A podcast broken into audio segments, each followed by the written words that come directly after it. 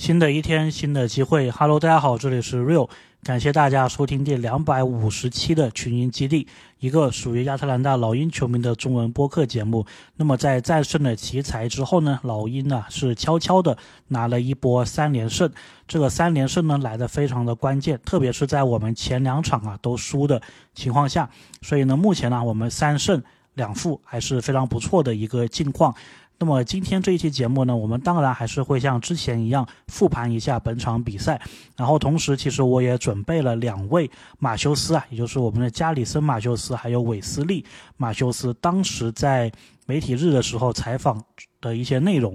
然后我们先来复盘本场比赛吧。那么首发阵容呢，斯内德啊，本场比赛是做了调整，J J 没有首发。代替他的是萨迪克贝。那么在第一节的时候呢，当时啊，我就感觉老鹰的进攻上还是非常不错的，有在积极的传球，有在轮转球，然后特雷杨的手感呢也是比之前的第一节啊都是要好。那么他的前两次出手都能够打进。在防守方面呢，我觉得老鹰的问题是比较大的，特别呢是特雷杨啊，好几次被对面换防到就是三号位、四号位还有五号位，也就是身材啊比较大的。内线球员上，所以呢，这个方面呢很吃亏。然后威尔金斯呢，其实也有说说，其实奇才队啊，总体来说阵容是偏小的，所以呢，可以利用一下这一个对方的一个特点。那么第一次暂停的时候呢，老鹰呢是七比十二落后五分。暂停回来之后呢，老鹰在进攻上啊，感觉是不错的。塞迪克贝呢，首先他是投进了一个三分球，那么这个赛季一共十二次的三分出手进了六个，百分之五十的命中率啊，跟上个赛季是一样的。那么特雷杨呢也投进了一个球，所以累计呢是三投三中了。但是这一节上呢，老鹰的进攻啊，感觉失误还有犯规是比较的多，特别是亨特啊，他在这一个时间点已经拿到了第二次犯规。在防守上呢，我觉得老鹰被换防的这么一个情况啊，还是没有解决。很多次呢，你会看到卡佩拉他是被对手拉到了外线，那么卡佩拉面对对手这个比较小的阵容啊，感觉是比较吃力的。所以呢，在防守上啊，老鹰其实要做到就是避免卡佩拉被拉到外线。然后这一次的。局间的时候呢，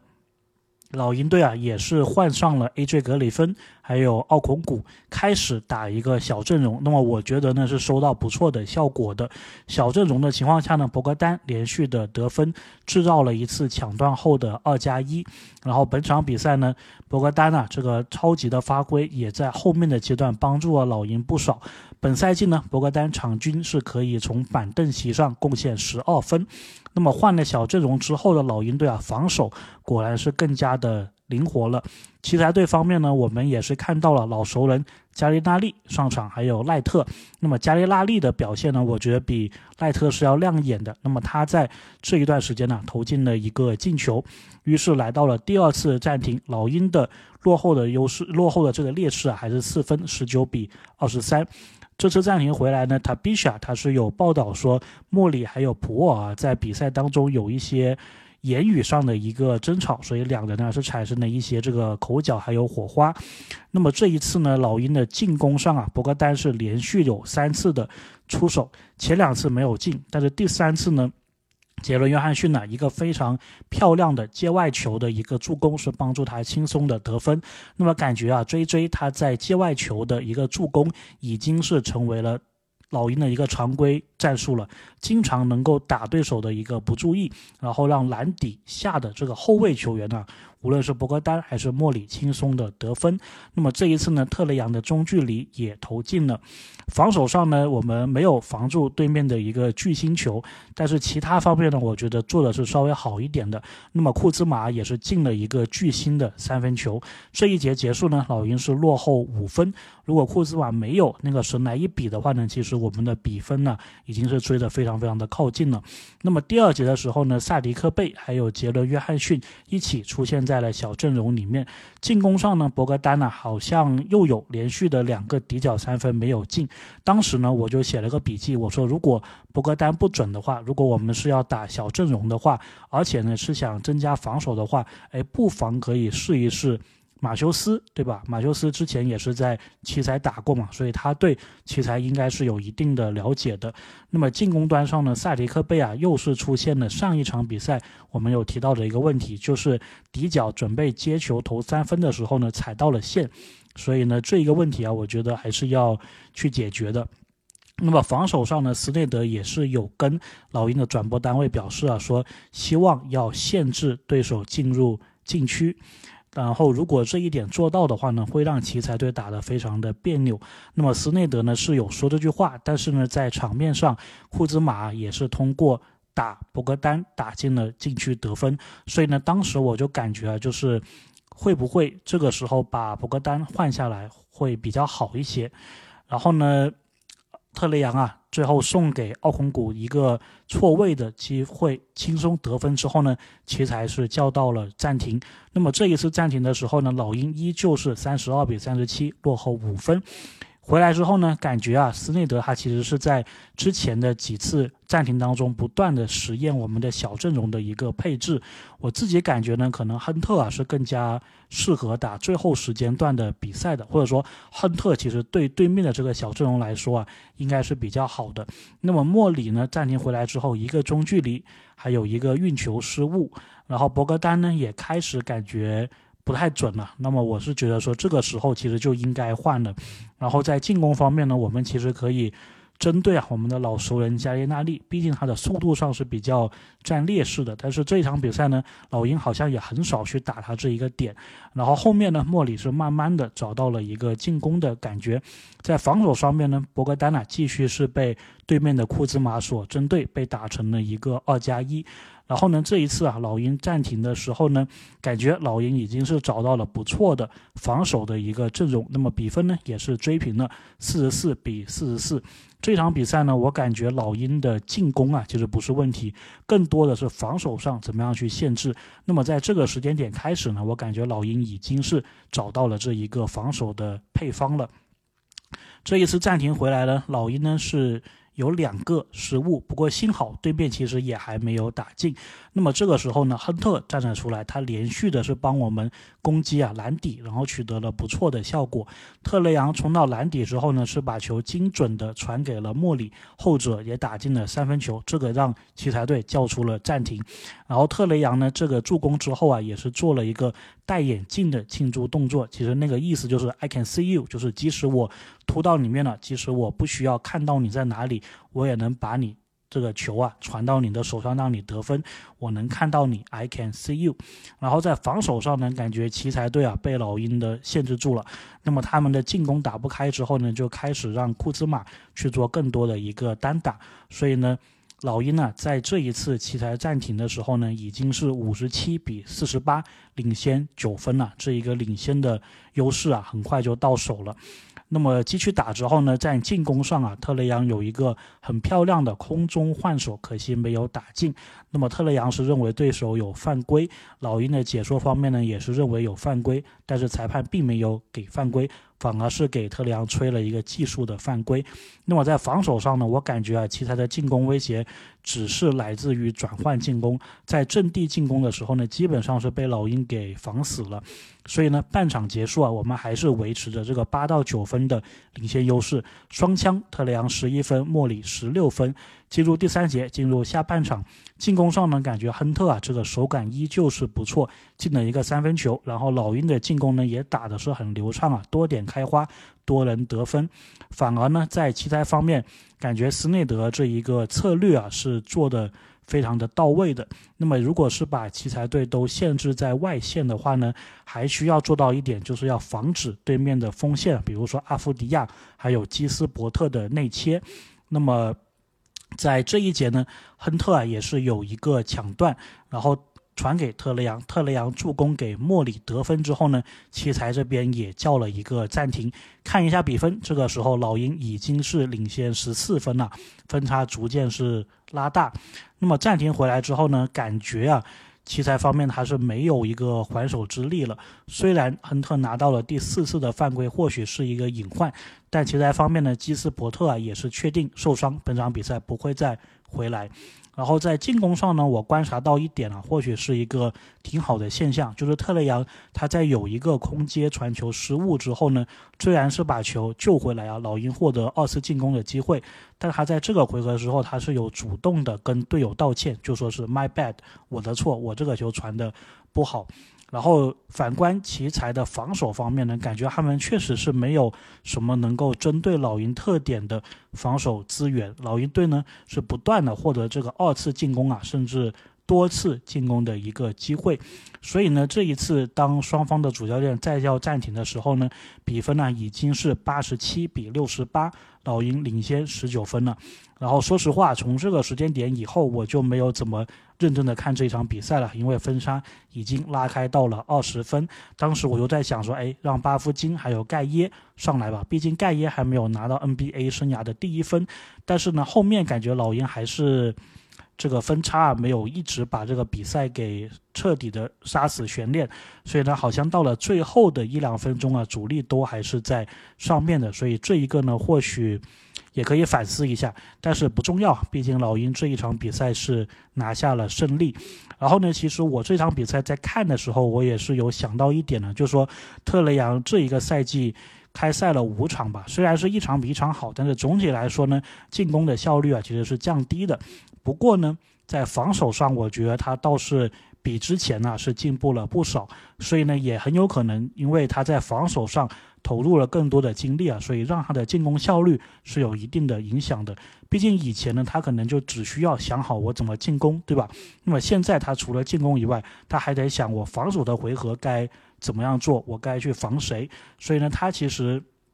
还是需要时间的，慢慢的适应。当然总体上来说呢，我觉得特雷杨虽然进攻效率有。下降，但如果他的防守上率、防守的这个效率啊能够提升的话呢，我觉得他的进效率应该还是一个正向的。所以呢，这个是我愿意看到一点啊，宁愿你进攻没有那么炸，但是你防守不至于说非常非常的漏勺的级别，那我觉得还是不错的。当然，这场比赛呢，威尔金斯其实也有讲到自己当年的选球衣的号码的一个故事啊。其实他呢一直是想选六号，致敬这个 Doctor J，但是呢，他的高中队啊，当时教练跟他说说，我们这个队上只剩一个号码可以给你用了，就是二十一号。那么后来的故事我们也知道了，这个二十一号呢是一件被老鹰退役的球衣。那么在今天这个第四节的时候啊，两个主持人其实不知道该讲什么呢，也就分享了这一个故事。是，OK，那么这一场比赛呢，我们大概就讲这么多了。主场打奇才，主场打。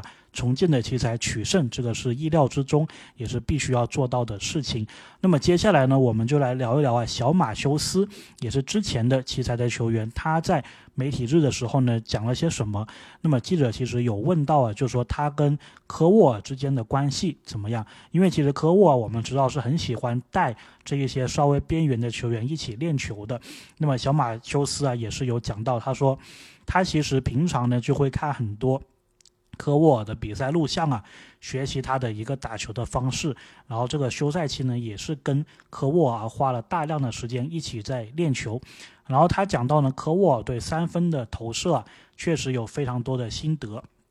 而且这些心得呢，很多是技术性的一个指导。比如马修斯呢，就会说他的一个主要问题，就是马修斯自己的主要问题，就是在挡拆出来之后，借掩护出来之后，他的头球啊，感觉是平衡上有时是找不稳，这个是他的一个主要问题。然后呢，可我就会跟他去具体的分析啊，该怎么样去提高。然后马修斯也说呢，很希望自己有机会的时候能够上场给大家。展示一下自己的一个进步，然后可沃尔呢，同时也会对他的心态啊进行一个建议。然后记者也有问说，斯内德是一个比较重视三分球的一个教练，所以呢，对于小马修斯这样一个以三分见长的射手来说，会不会因此啊有提升他的一个自信？还有就是他跟斯内德之间的关系是怎么样的？那么马修斯呢就有说啊，对于三分球。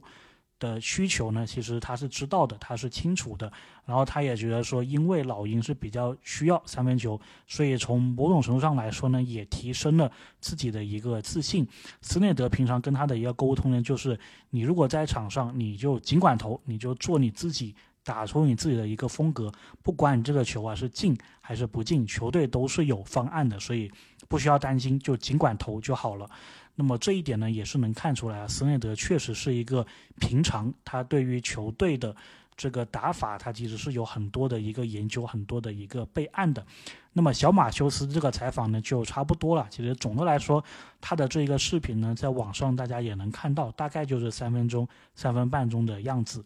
那么接下来呢，我们来聊另外一位马修斯啊，大马修斯。韦斯利·马修斯，那么他这个采访呢就稍微的长一点，而且有一个比较特殊的地方啊，他这个采访他是带着他的女儿一起来采访的，所以大家看视频的话呢，会看到有另外一个人。那么刚上来的时候呢，马修斯也是叫他女儿跟大家打招呼，包括结束的时候，他也是跟。他女儿说啊：“你要跟大家说个谢谢，或者说拜拜之类的。”然后马修斯就有讲到嘛，就说他其实觉得自己来到这一支球队，作为一个打了十五个赛季 NBA 的球员来说，他其实帮助这一支年轻球队的最好的方式啊，就是做自己，然后多跟他们聊天，相当于就是 make myself available，就让自己是随时能够被。队友啊问问题的，那么他觉得这个是他要承担的一个责任。然后记者有问他，就说你当年还是雄鹿球员的时候，你怎么样看老鹰这一支球队？然后大马修斯呢，首先是有讲到，就说他是很敬佩特雷杨的，因为特雷杨呢作为球队的头牌啊，他很有天赋，同时也很有能力，而且呢也肩负着很多这个球队的一些。使命还有职责，然后呢，他也能看出来特雷杨他是想成为一个好的领袖的，所以呢，大马修斯就表示啊，说自己会尽自己的所能去帮助特雷杨实现这一些目标，帮他成为更好的一个领袖。那么讲到老鹰这一个队的时候呢，他就是说，当时他在雄鹿队的时候呢，他无论是主场还是客场打比赛，他都能感觉到有一些球队啊是很怕雄鹿这一个队的。